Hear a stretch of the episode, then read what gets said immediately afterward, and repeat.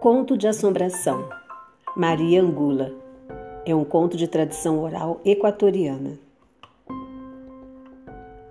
Maria Angula era uma menina alegre e viva, filha de um fazendeiro de Caiambe. Era louca por uma fofoca e vivia fazendo intrigas com os amigos para jogá-los uns contra os outros. Por isso, tinha fama de leve trás, linguaruda e era chamada de moleca fofoqueira.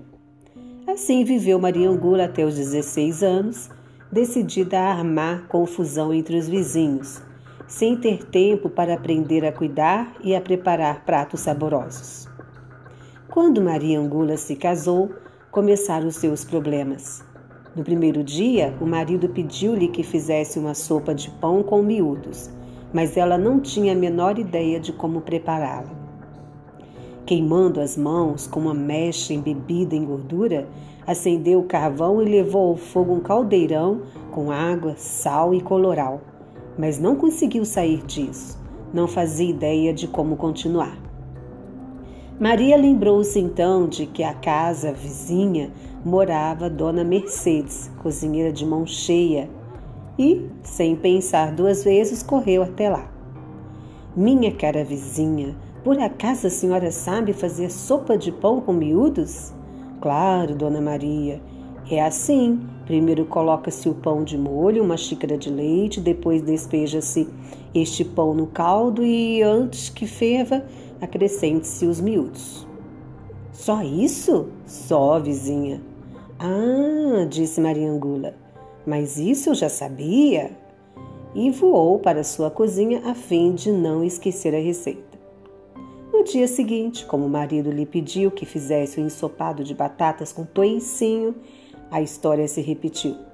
Dona Mercedes, a senhora sabe como se faz ensopado de batatas com toicinho? E como da outra vez, não tão logo a sua boa amiga lhe deu todas as explicações. Mas Maria Angula exclamou: Ah, é só! Mas isso eu já sabia e correu imediatamente para casa a fim de prepará-lo.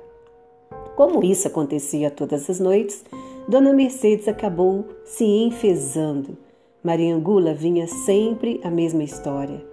Ah, é assim que se faz o arroz com carneiro? Mas isso eu já sabia. Ah, é assim que se prepara a dobradinha? Mas isso eu já sabia. Por isso a mulher decidiu dar-lhe uma lição. E no dia seguinte, Dona Mercedinha, o que deseja Dona Maria? Nada, querida. Só que meu marido quer comer no jantar um caldo de tripas e bucho e eu. Ah, mas isso é fácil demais, disse Dona Mercedes. E antes que Maria Gula interrompesse, continuou: Veja, vá ao cemitério levando o facão bem afiado.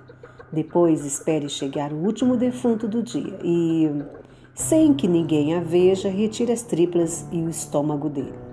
Ao chegar em casa, lave-os muito bem, cozinha-os com água, sal e cebolas. Depois que ferver uns 10 minutos, acrescente alguns grãos de amendoim e está pronto. É o prato mais saboroso que existe. Ah, disse como sempre Maria Angula. É só, mas isso eu já sabia e num piscar de olhos estava ela no cemitério esperando pela chegada do defunto mais fresquinho. Teve ímpetos de fugir, mas o próprio medo a deteve ali. Voltou para casa e logo que conseguiu recuperar a calma, preparou a janta macabra que, sem saber, o marido comeu lambendo-se os beiços.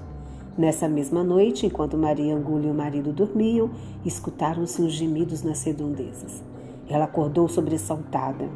O vento zubia misteriosamente nas janelas, sacudindo-as, e de fora vinham os ruídos muito estranhos de meter medo a qualquer um.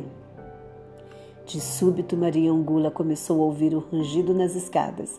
Eram os passos de alguém que subia em direção ao seu quarto, com um ar dificultoso e retumbante, o que se deteve diante da porta. Fez-se um minuto eterno de silêncio logo depois Maria Angula viu resplendor fosforescente de um fantasma. Um grito surdo e prolongado paralisou-a.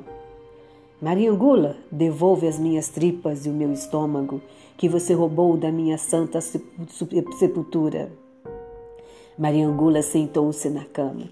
Horrorizada e com os olhos esbugalhados de tanto medo, viu a porta se abrir, empurrada lentamente por essa figura luminosa e descarnada. A mulher perdeu a fala. Ali diante dela estava o defunto, que avançava mostrando-se, mostrando-lhe o seu semblante rígido e o seu ventre esvaziado. Maria Angula, devolva as minhas tripas e o meu estômago, que você roubou da minha santa sepultura. Aterrorizada, escondeu-se debaixo das cobertas para não vê-lo, mas imediatamente sentiu umas mãos frias e ossudas puxarem-na pelas pernas e arrastarem-na, gritando. Maria Angula, devolva as minhas tripas e o meu estômago, que você roubou da minha santa sepultura. Quando Manuel acordou, não encontrou mais a esposa e, muito embora tenha procurado por ela em toda parte, jamais soube do seu paradeiro.